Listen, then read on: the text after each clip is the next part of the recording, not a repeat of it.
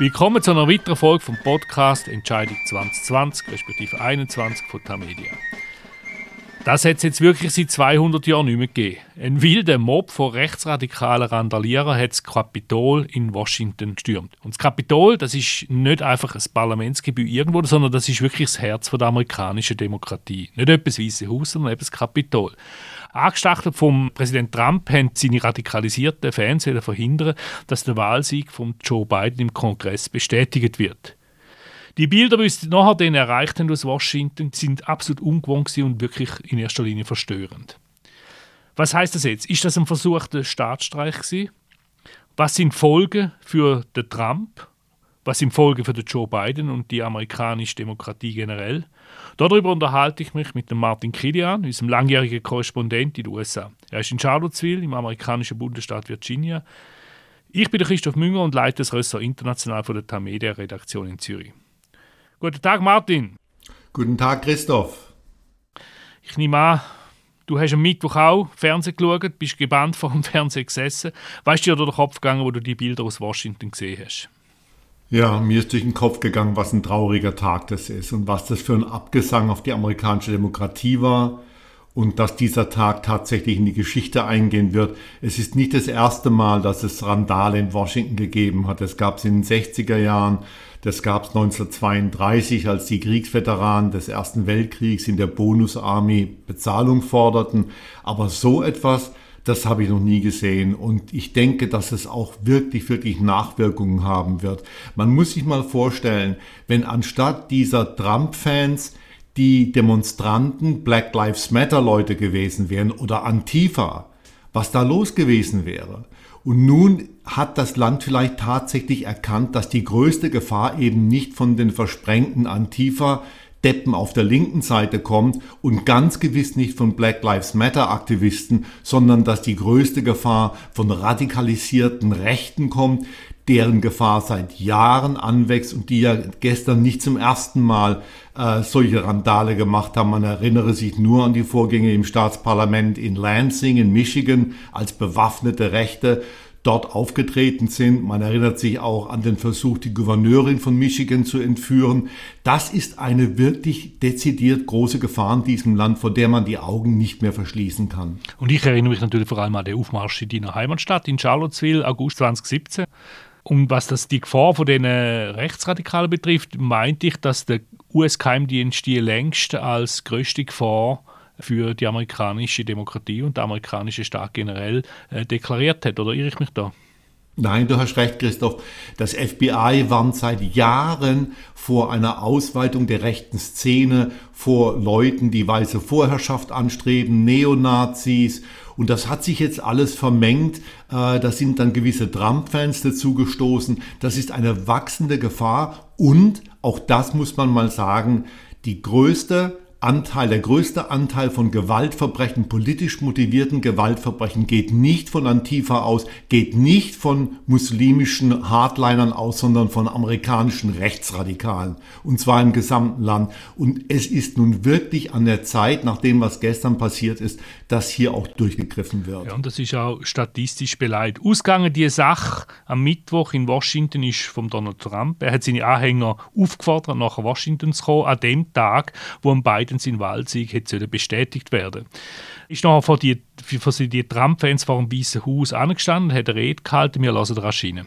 All of us here today do not want to see our election victory stolen by emboldened radical left Democrats, which is what they're doing, and stolen by the fake news media. That's what they've done and what they're doing. We will never give up. We will never concede. It doesn't happen. You don't concede when there's theft involved. Our country has had enough. We will not take it anymore. And that's what this is all about. And to use a favorite term that all of you people really came up with, we will stop the steal. Es ist einmal mehr, hat der Trump äh, gesagt von seinen Leuten, eben, dass, dass, dass, dass er einen grossen Wahlsieg eingefahren hat und dass das jetzt muss aufhören dass der Wahlsieg gestohlen werde, obwohl längst offiziell bewiesen und erklärt worden ist, dass der Wahlsieg alles andere als gestohlen ist von Joe Biden, sondern rechtmäßig korrekt und es hat auch die, äh, die verschiedenen Vorstöße von Trump vor Gericht haben zu nichts geführt. Äh, Martin, wie, wie hat der Auftritt vom, vom Trump auf dich gewirkt?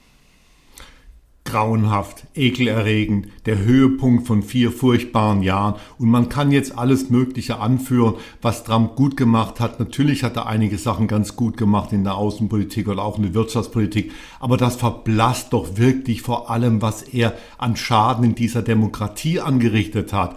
Und ich kann mir es immer noch nicht erklären, dass es tatsächlich Publizisten gibt, auch in der Schweiz, die diesen Mann für die Wiederkunft von Jesus halten, die glauben, er sei der größte Präsident seit Ronald Reagan. Äh, ich finde das unglaublich. Ich meine, der Schaden, den Donald Trump in dieser Demokratie und in meinem Land angerichtet hat, wird noch in Jahren messbar sein. Es wird einige Zeit dauern, bis wir über die Dinge, die gestern in Washington passiert sind, hinweggekommen sind. Und die Hauptschuld daran trägt Donald Trump. Natürlich hat er Leute gehabt, die ihn dazu ermächtigt haben, die ihn unterstützt haben. Aber es ist dieser Wirrkopf, dieser seltsame Mensch, der keine Empathie hat. Wir sind hier mitten in einer furchtbaren Corona-Epidemie, der nichts dagegen unternommen hat und nichts dagegen unternimmt und der nun seinen Abtritt hinlegt, seinen Abgang hinlegt mit einer Show, die man also schlimmer nicht hätte sich vorstellen können. Es ist wirklich ekelerregend. Du sprichst von einer Show. Ist, ist das jetzt die Show ein gescheiterer Staatsstreich, ein Putschversuch im Prinzip oder nur eine Demonstration, wo aus dem Ruder gelaufen ist? Ich glaube, dass äh, Mitt Romney, einer der Helden in dieser ganzen Malaise, das gestern richtig gesagt hat. Er sprach von Insurrection. Das ist ein Aufstand, eine Revolte, die von Amateuren geplant worden war und die von Donald Trump angestachelt worden war. Übrigens, äh, das muss man wirklich mal sagen, es gibt auch in den ansonsten furchtbaren Annalen der Republikanischen Partei der letzten Jahre einige Helden. Mitt Romney ist einer, ein anderer ist der Abgeordnete Adam Kinzinger aus Illinois, der immer wieder vor solchen Sachen gewarnt hat. Aber im Großen und Ganzen hat Romney recht. Es war der Versuch eines Aufstands, es war der Versuch, ein klares und zertifiziertes Wahlergebnis umzustürzen. Und hier kommen wir dann eben in Gewässer rein, die hochgefährlich sind das Kapitol ist ja eigentlich das Herz der amerikanischen Demokratie. Nun ist das Herz attackiert worden. Was heißt das? Was bedeutet das? Das war nochmal in meinen Augen ein letzter symbolischer Akt für die Niederträchtigkeit der Trump-Präsidentschaft. Dass nun tatsächlich das Haus des Volkes, das ist ja unser Haus, dass dieses Haus des Volkes von einem Mob attackiert worden ist, dass dabei Menschen auch umgekommen sind, äh, dass die Abgeordneten, Senatoren sich verbarrikadieren mussten. Das sind ja Zustände tatsächlich, äh, wie man sie in einer Bananenrepublik erwartet. Ich habe zuletzt äh, eingeschlagene Scheiben und ein abgefackeltes Gebäude in Asunción in Paraguay gesehen. Und dort geht es nicht so schlimm zu, wie es gestern in Washington zugegangen ist. Das war ein Stoß ins Herz der amerikanischen Demokratie. Daran kann man nicht rütteln. Der Joe Biden ist dann angesichts von dem Sturm aufs Kapitol dann auch noch vor die Kamera getreten und er hat festgestellt, äh, dass die amerikanische Demokratie fragil geworden sei. Lassen wir kurz rein. As I said, America is about honor, decency, respect, tolerance. That's who we are. That's who we've always been. The certification of the Electoral College vote is supposed to be a sacred ritual. To affirm, the purpose is to affirm the majesty of American democracy. But today's reminder, a painful one, that democracy is fragile, and to preserve it requires people of goodwill, leaders with the courage to stand up, who are devoted not to the pursuit of power or the personal interest pursuits of their own selfish interest at any cost, but of the common good. Wie gravierend ist die Bedrohung von der amerikanischen Demokratie, von der radikalen Minderheit, wie der beiden sagt? Ja, ich würde mal davon ausgehen, dass wir hoffentlich den Höhepunkt gestern erreicht haben. Ich glaube, dass das ein Weckruf war für das Land und ich bin immer noch überzeugt, dass wir alle hier, dass die Amerikaner den richtigen Weg aus dieser Misere und aus dieser furchtbaren Hinterlassenschaft der Trump-Präsidentschaft finden werden. Aber es kann natürlich auch so sein, dass sich diese der ganze rechte Rand weiter radikalisiert, dass Trump die nächsten vier Jahre benutzt, um tatsächlich sich zu einer mythischen Figur zu machen. Aber ich denke, dass es wahrscheinlich anders ausgehen wird, dass vielen Amerikanern, die vielleicht kokettiert haben mit Donald Trump und mit einigen von dem, wofür Trump steht, dass sie nach dem Tag gestern umdenken werden, dass das Land zur Besinnung kommen wird, dass man vielleicht auch wieder mal an die Fakten glaubt, an die Wissenschaft glaubt, alles Dinge, die Donald Trump einfach umgeworfen hat. Ich bin eigentlich ganz zuversichtlich. Ich denke immer, dass man niemals äh, gegen Amerika wetten sollte. Das Land wird sich auch von Donald Trump erholen, vielleicht sogar in einem guten Sinne, weil es tatsächlich, wie ich schon sagte, ein Weckruf war, was in Washington passiert ist. Jetzt gibt es Stimmen, die sagen, der Trump soll doch noch vorzeitig aus dem Amt entfernt werden. Ist schon ein bisschen Sport für so eine Idee, oder? Ja, es gibt tatsächlich diese Stimmen. Es gab gestern also auch äh, Kommentatoren, drunter offensichtlich auch Republikaner, die äh, tatsächlich erwogen haben, das, den 25. Verfassungszusatz anzurufen. Das heißt also eine Entfernung von Trump aus dem Amt, äh, wozu eben die Zustimmung einer Mehrheit des Kabinetts zuständig würde. Aber es wird soweit nicht kommen. Ich denke, dass es einfach auslaufen wird. Äh, man könnte natürlich sich überlegen, Trump nochmals anzuklagen und ein Impeachment durchzuführen auf die schnelle Art, um zu verhindern, dass er 2024 nochmal antreten wird. Das kann man mittels eines Impeachments machen. Aber das ist alles, äh, das sind Träume und das sind äh, Vorhaben, die sie nicht mehr einlösen lassen. Der Mann wird in 13 Tagen oder in 12 Tagen aus dem Amt scheiden und er wird einen Trümmerhaufen hinterlassen, uns allen einen Trümmerhaufen hinterlassen, an den wir nun abarbeiten müssen, alle zusammen. Das ist wahrscheinlich eine realistische Einschätzung, ich sehe es ähnlich. Äh, ein Trümmerhaufen ist eigentlich auch die Republikanische Partei. Die haben jetzt das Weiße Haus verloren und äh, nach dem Doppelsieg von der Demokratin Georgia auch noch den Senat. Wie geht es dort weitergehen? ja, das ist natürlich wirklich eine ganz bittere Pille. In vier Jahren haben sie das Weiße Haus verloren, sie haben das Repräsentantenhaus verloren und sie haben jetzt den Senat verloren. In vier Jahren. Und die Partei steht vor einem riesigen Trümmerhaufen. Das Beste, was ihr passieren könnte, wäre eine Spaltung. Dass man also äh, Leute wie Romney hat, wie den Senator Ben Sass aus Nebraska und andere vernünftige Gestalten in dieser Partei, die eine konsequent äh, gute Politik rechts der Mitte betreiben wollen und eine entsprechende Partei gründen. Aber wahrscheinlich wird das nicht gehen. Ich habe keine Ahnung, wie es mit den Republikanern weitergehen soll. Man muss dazu auch sagen, dass die Fäulnis dieser Partei fing nicht erst mit Trump an, die fing schon mit Ronald Reagan an. Das hat sich, die Radikalisierung hat sich über Jahrzehnte fortgesetzt und das Endprodukt war Donald Trump. Und jetzt steht die Partei tatsächlich vor einem Trümmerhaufen. Und wie sie damit fertig wird, wird ganz entscheidend auch die Politik in den nächsten Jahren in den Vereinigten Staaten bestimmen. Wird sich diese Partei reformieren? Wird sie zu sich selber finden? Wird sie zu einer tragfähigen politischen Konstante werden? Oder wird sie noch idiotischer, wird sie noch radikaler? Das sind Dinge, die in den nächsten zwei Jahren nun äh, entschieden werden. Ich hoffe nur, dass diese Mitglieder der Partei, wie die Senatoren Ted Cruz oder Josh Hawley, die gestern im Kongress gegen die Zertifizierung des Wahlsiegs von Joe Biden gestimmt haben, dass deren Karriere vorbei ist. Das hoffe ich wirklich. Ich würde vielleicht einschränkend sagen, also bei der Wahl ähm, äh, Anfang November haben die Republikaner im Repräsentantenhaus äh, überraschend gut zugelegt. Sie sind immer noch der Minderheit, aber es ist nur, glaube nur noch acht Sitze Unterschied, oder? Das ist richtig, sie haben zugelegt, aber sie haben trotzdem alle Institutionen in Washington in diesen vier Jahren verloren, außer dem obersten Gericht. Da hat natürlich Donald Trump drei neue Richter reinsetzen können und das Gericht ist nun ganz klar konservativ. Aber du hast recht, Christoph, die Partei hat zugelegt, hat Sitze dazu gewonnen, aber es hat nicht dazu gereicht, die demokratische Mehrheit im Repräsentantenhaus zu knacken. Nun haben sie also im Kongress überhaupt keine Mehrheiten mehr nach den Vorgängen in Georgia.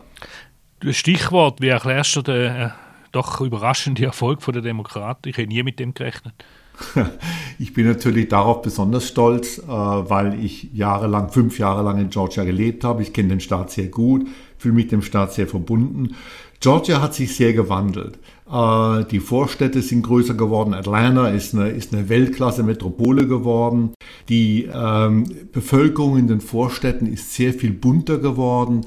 Äh, Amerikaner mit asiatischem Migrationshintergrund sind dahin gezogen. Sehr viele Latinos, Afroamerikaner machen ein Drittel der Wähler aus.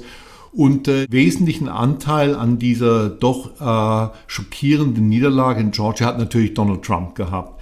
Äh, die Leute haben den Kanal voll gehabt von ihm, die Wähler in Georgia. Sie haben ihm auch sehr übel genommen, glaube ich, dass er dauernd wieder behauptet hat, er sei um den Wahlsieg bei der Präsidentschaftswahl im November in Georgia betrogen worden. Der Staat hat dieses Wahlergebnis zweimal nachgezählt, einmal sogar von Hand. Es ist völlig legitim gewesen, aber Trump hat dauernd wieder von Wahlbetrug geredet und so weiter und so fort. Und das hat auch die republikanische Wahlbeteiligung wahrscheinlich etwas gedämpft. Hinzu kommt, dass die Demokraten in Georgia vor allen Dingen Stacey Abrams, die äh, erfolglos sich um den Gouverneurssitz in Georgia beworben hatte, eine Afroamerikanerin, dass sie äh, die Registrierung von Neuwählern konsequent in Georgia betrieben hat. Und das hat zur Folge gehabt, dass wir also einen Rekordanteil von neuen Wählern hatten. Und man muss sagen, äh, wenn du mir, Christoph, gesagt hättest vor einer Woche, dass beide Senatssitze in Georgia an die Demokraten gehen, da hätte ich gesagt, nein, niemals. Wie gesagt, ich kenne den Staat sehr gut. Und es hat mich also besonders überrascht, dass die Republikaner dort beide Sitze verloren haben. Aber auch das muss man ganz klar auf das Konto von Donald Trump schieben letztendlich. Ich hätte ja das keinen Fall vorgeschlagen. Ich habe höchstens mit einem gerechnet. Also es wäre die Möglichkeit von einer Wette wäre der Georgia-Geschichte in dem Fall nicht vorhanden gewesen. Was kann jetzt die beiden machen? Jetzt hat er den Senat sehr knapp zwar, aber man, er braucht die Republikaner doch, wenn er gewisse Gesetze will durchbringen. Aber was kann er jetzt machen? Also erstmal kann er sein Kabinett so besetzen, wie er das will. Er hat ja nun eine Mehrheit im Senat. Es ist zwar 50-50, 50 zu 50 im Senat, aber Vizepräsidentin Kamala Harris kann dann immer den Ausschlag geben. Er hat also eine knappe Mehrheit im Senat. Das heißt, er kann Kabinettsposten besetzen, ohne befürchten zu müssen, dass die Republikaner seine Kandidaten ablehnen. Das müssen ja alle Minister zum Beispiel vom Senat äh, äh, abgesegnet werden. Und da muss also Joe Biden sich nicht mehr fürchten. Er kann auch seine eigenen Richter durchbringen. Und er kann größere Vorhaben anschieben. Es wäre natürlich ganz schön und sehr wichtig nun für die Zukunft, wenn er auch einige republikanische Senatoren bei entscheidenden Abstimmungen auf seine Seite ziehen könnte. Er will das ja, er hat das angekündigt, um auch dadurch die Polarisierung der beiden Lager zu überwinden. Und man muss jetzt mal schauen in den nächsten Monaten, ob dieser Schreckenstag in Washington mit dem Sturm auf das Kapitol vielleicht doch einige republikanische Senatoren bewegen wird, auf die Demokraten zuzugehen, dass vielleicht doch ein neuer Wind der Kooperation im Kongress einzieht. Ich wünsche mir das und ich weiß, dass viele meiner Mitbürger sich das wünschen und es bleibt zu hoffen, dass vielleicht irgendwie auf irgendeine Weise dies geschehen wird. Ja, und es ist ja nicht ausgeschlossen. Der Joe Biden hat ja schon langjähriger Senator und hat dort offenbar mit dem Mitch McConnell recht gut zusammengeschafft in selber Zeit. Erwartest du weitere neue Unruhe am Tag von der Amtseinführung am 20. Januar von Joe Biden oder äh, ist das nicht mehr das Top, was wir jetzt gesehen haben? Du, ich hoffe es nicht, Christoph. Ich weiß es nicht. Wir hoffen es alle nicht. Man kann es nicht ausschließen. Es gab ja gestern nicht nur in Washington Randale, es gab ja auch Randale in verschiedenen Staatshauptstädten, auch in Kalifornien, in Sacramento. Ähm, ob sich nun dieses Potenzial von Trump erschöpft hat in diesem Schreckenstag gestern in Washington, das kann man nur hoffen. Aber das Wichtigste ist, dass dieser verbogene Mensch in weniger als zwei Wochen aus dem Weißen Haus draußen sein wird. Und das gibt uns allen, der Politik, den Medien, allem, dem ganzen Land, die Möglichkeit eines Neustarts. Und man wird, äh, da bin ich mir sicher, in einer Betrachtung der Trump-Präsidentschaft, der einst Trump nicht wie Markus Somm meinte, als den größten Präsidenten seit Ronald Reagan einordnen, da würde ich Herrn Somm eine Wette anbieten. Die Historiker werden ihn ganz, ganz unten ansiedeln, dort, wo sich die Deppen des 19. Jahrhunderts wie Andrew Johnson befinden. Da bin ich mir wirklich sicher. Wir werden es sehen äh, und auch wenn ich aber stark annehme, der Donald Trump wird nicht von der Bühne verschwinden äh, nach dem 20. Januar. Was aber das Image von der USA betrifft, äh, das hat natürlich jetzt auch gestern wieder einen erheblichen Schaden genommen, mindestens kurzfristig. Oder wie siehst du das? Wird sich das demnächst wieder erholen? Das hängt von den Entwicklungen hier ab. Es stimmt natürlich, man kann nicht dauernd in der Welt umeinander schreien, wir sind die beste Demokratie, das Licht auf Erden, die Stadt, die leuchtende Stadt auf dem Hügel, die unverzichtbare Nation und dann dauernd wieder an der eigenen Demokratie der eigenen Demokratie Schaden zufügen. Da gibt es natürlich Gegenreaktionen. Und ich glaube wirklich, dass das Image der Amerikaner und Amerikas erheblich angekratzt worden ist in den letzten vier Jahren, nicht nur gestern sondern in den vergangenen vier Jahren. Man kann ja nicht dem Rest der Welt Demokratie vorschreiben, indem man sie zu Hause abbaut, indem man immer neue Barrieren gegen Wahlbeteiligung macht, indem man die Wahlbezirke auf absurde Weise einteilt, indem man mit Lügen und Anfechtungen Wahlen einfach umstoßen möchte. So kann man nicht in die Welt dann rausgehen und kann sagen, wir sind ein leuchtendes Beispiel für den Rest von euch. Das sollten die Amerikaner jetzt etwas, das sollten sie etwas leiser treten. Martin, danke vielmals. Wir haben wieder viel besprochen, aber sind natürlich noch lange nicht fertig, wenn wir jetzt wieder gesehen haben. Bis zum nächsten Mal. Das ist eine weitere Folge von Entscheidung 2020, einem Tamedia-Podcast zu der Wahl in den USA. Besten Dank für Ihre Aufmerksamkeit. Wir werden den Podcast noch weiterführen bis zur Amtseinführung von Joe Biden am 20. Januar. Wir haben davon geredet dann sollte ja die Entscheidung 2020 dann wirklich tatsächlich langsam umgesetzt sein. Wie es nachher mit unserem Podcast weitergeht, werden wir dann informieren. Nachlesen kann man den Podcast auf den Websites von Tagesanzeiger, Batz, Bund, Berner Zeitung und allen anderen Mediatiteln. Am Mikrofon in Charlottesville, Virginia, ist der Martin Kilian, hier in Zürich der Christoph Münger. Bis zum nächsten Mal, hier als Zoom.